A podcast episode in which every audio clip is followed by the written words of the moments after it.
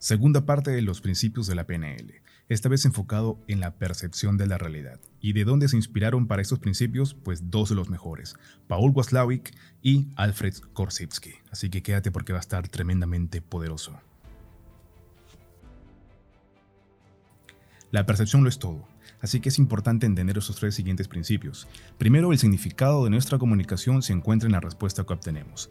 Si quieres entender más de esto, te recomiendo leer a Paul Waslawik porque tiene cuatro cuatro enunciados importantes sobre cómo es el lenguaje y lo vas a entender mucho mejor. A una explicación muy simple y fácil de entender es que te hagas responsable de tu comunicación, que no le eches la culpa o que no responsabilices a otra persona por responder mal, sino que tú te hagas más responsable y que sepas que lo que tú vas a estar, digamos, lanzando con palabras o con emociones, pues esa persona va a reaccionar a ello y por ende va a devolverte una conversación. Si tú muy probablemente dijiste ciertas palabras que ofendieron a la otra persona, pues es mejor hacerte responsable y darte cuenta que ciertas palabras tienen mucha carga emocional para esa persona. Para ti muy probablemente no, pero para esa persona sí. Así que es mejor hacernos responsables de nuestra comunicación y entender que el significado de tu comunicación se encuentra en lo que recibes. ¿Vale? Segundo principio que es sobre esta vez sobre Alfred Korsivsky, que fue el primero que enunció esta frase, el mapa no es el territorio. ¿Esto qué quiere decir? Que lo que tú observas en tu realidad no quiere decir que es lo que realmente rige el mundo. Que como tú ves el mundo, no quiere decir que es el único punto de vista que existe. Tus creencias no son las únicas. Existen otra forma de interpretar el mundo, existe en esa misma realidad o en ese mismo espacio, existen diferentes realidades por la, una sencilla razón. En el Perú hay gente que dice que hay abundancia y hay gente que dice que hay escasez. Hay gente que dice que se vive muy triste y gente que se vive muy feliz. Igual en diferentes partes del mundo. Entonces, ¿qué, cosa, qué cosa quiere decir? ¿Por qué en un mismo territorio hay gente que la pasa bien y otra que la pasa mal? Por un solo aspecto, que es la percepción.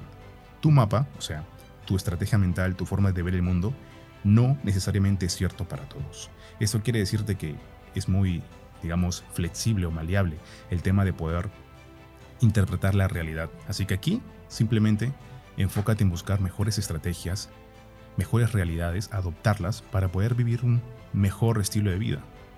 Que puedas actualizar tus creencias, que puedas actualizar tu forma de ver el mundo. Que no te niegues a otros puntos de vista de otras personas, sobre todo si están en una mejor posición de la que tú quisieras estar. ¿Vale? Así que este, estate muy atento a esto. El mapa no es el territorio. Y por último, que es una frase súper buena para el desarrollo personal, es que no existen fracasos, solo resultados. Tanto el éxito como el fracaso es una percepción, también es una palabra, es una etiqueta. Así que tú puedes darle, si tú gustas eh, la palabra fracaso, si tú gustas la palabra éxito, pero al final son solamente resultados. Eso te va a, ayudar mucho a que tengas más em, resiliencia y que puedas, sin caso caíste, sin que rápidamente puedas levantarte. Al final es un resultado, pero si tú te ves como fracasado, ahí viene el problema, porque ya te estás juzgando, ya te estás etiquetando, y esa palabra fracasado, ¿a quién se la ponen? Ponte a pensar, ¿a quién se la ponen? Entonces, al compararte con esas personas, más incluso te vas a sentir deprimido, triste o lo que sea. Así que te recomiendo mejor no estar etiquetándolo porque no ayuda. Así que al final no existen fracasos, solo existen resultados. Hay gente que con ese resultado le parece un éxito y para ti probablemente sea parte del proceso o para ti probablemente sea como que un fracaso. Pero cada uno recibe, cada uno sabe cómo etiquetar sus procesos, sus resultados, ¿vale? Así que quédate con esos tres principios, entenderlos va a ayudarte mucho a que puedas luego comprender cómo aplicar las técnicas y también cómo tú puedes, digamos, tener un mejor desarrollo personal. Si lo quieres convertir esto en desarrollo personal, primero date cuenta, ¿no? Em, me hago responsable de mi comunicación, y si me respondió mal, pues bien, respeto su opinión, sin embargo también me responsabilizo en comunicar mejor. Segundo punto, el mapa en ese territorio. Pues quiere decir de que mis creencias no necesariamente son del todo ciertas. ¿Ok? Así que si el día de hoy no estás donde tú quieres, muy simple, cambia. Porque el mapa que ahora estabas teniendo para poder ver la realidad no sirve. Así que actualízalo, cámbialo y mira el mismo territorio, pero de una forma más abundante desde una perspectiva diferente. Y por último, no te andes condenando por los resultados que has tenido hasta ahora. Al final, solamente es parte de un proceso. ¿Vale?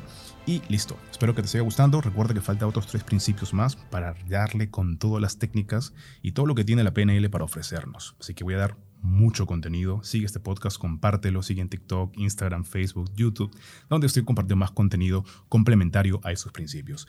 Así que nos escuchamos hasta un siguiente podcast. Chao.